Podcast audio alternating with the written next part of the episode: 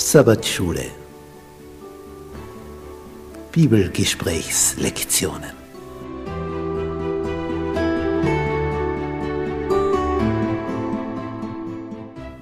Das fünfte Buch Mose.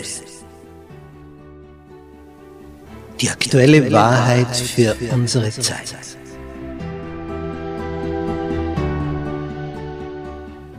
Was erfahren wir in diesem Hauptwerk von Mose?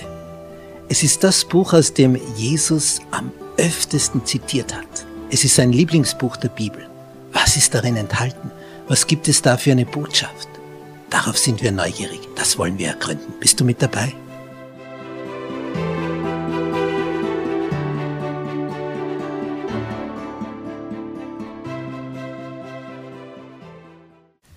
Dienstag. Denn ihr seid Fremde in Ägypten gewesen. Wenn man diese Geschichten liest aus der Versklavung in Ägypten und wie das dann war, als Mose kam und dem Pharao klargemacht hat, dass Gott ihm erschienen ist und er im Auftrage Gottes kommt und dieser Gott, der Himmel und Erde geschaffen hat, den Pharao auffordert, die Israeliten ziehen zu lassen. Und der Pharao reagiert so, wer ist der Herr, dass ich ihm gehorchen müsste? Und dann verändert sich sein Verhalten vom Herrscher und er schlägt eine schärfere Gangart ein und sagt, müßig seid ihr, müßig, euch geht's wohl zu gut. Und jetzt wollt ihr auch noch feiern und eurem Herrn da ein Fest feiern in der Wüste. Kommt nicht in Frage. Ab jetzt müsst ihr bei der Ziegelherstellung euch das Stroh selber besorgen, aber ihr müsst gleich viel Ziegel wie bisher am Tag erzeugen. Ja, und das geht natürlich nicht. Ich, wenn ich jetzt erst das Material besorgen muss, kann ich nicht gleich schnell sein wie vorher. Dann hätte ich ja vorher eh nichts gemacht.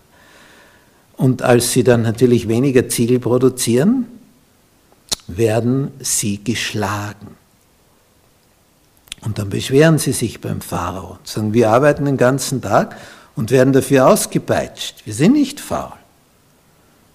Aber als der Herrscher beinhart über sie drüber fährt, da wird klar, welche Gesinnung jetzt herrscht und dass er sich geärgert hat, dass Mose gekommen ist. Und dann ärgern sich die Israeliten über Mose, dass er zum Pharao gegangen ist.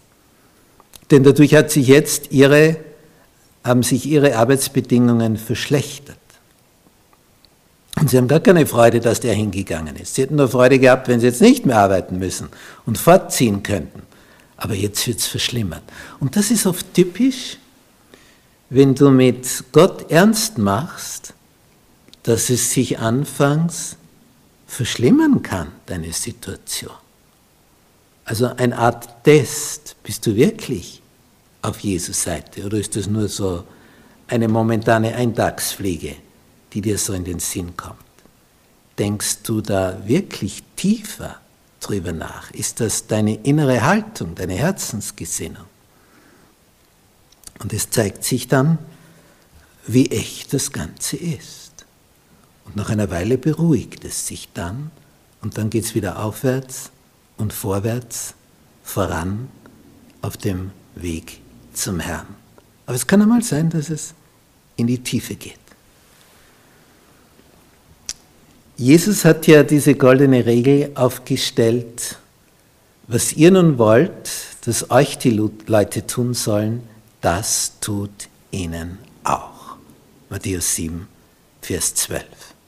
Wenn man nur diesen Vers kennen würde und wenn sich Menschen nur an dem Vers orientieren würden, nur an diesem einen einzigen Vers der Bibel. Was das für ein Qualitätsgewinn in der Gesellschaft wäre. Was ihr nun wollt, dass euch die Leute tun sollen, so tut ihnen auch. So handelt auch ihr an ihnen. Das würde so vieles automatisch ins Lot bringen. Nicht, wenn du gerne hättest, dass man dich freundlich grüßt, na, dann machst du auch so. Wenn du nicht gerne hättest, dass man über dich schlecht redet, ja, dann solltest du das auch nicht über andere tun.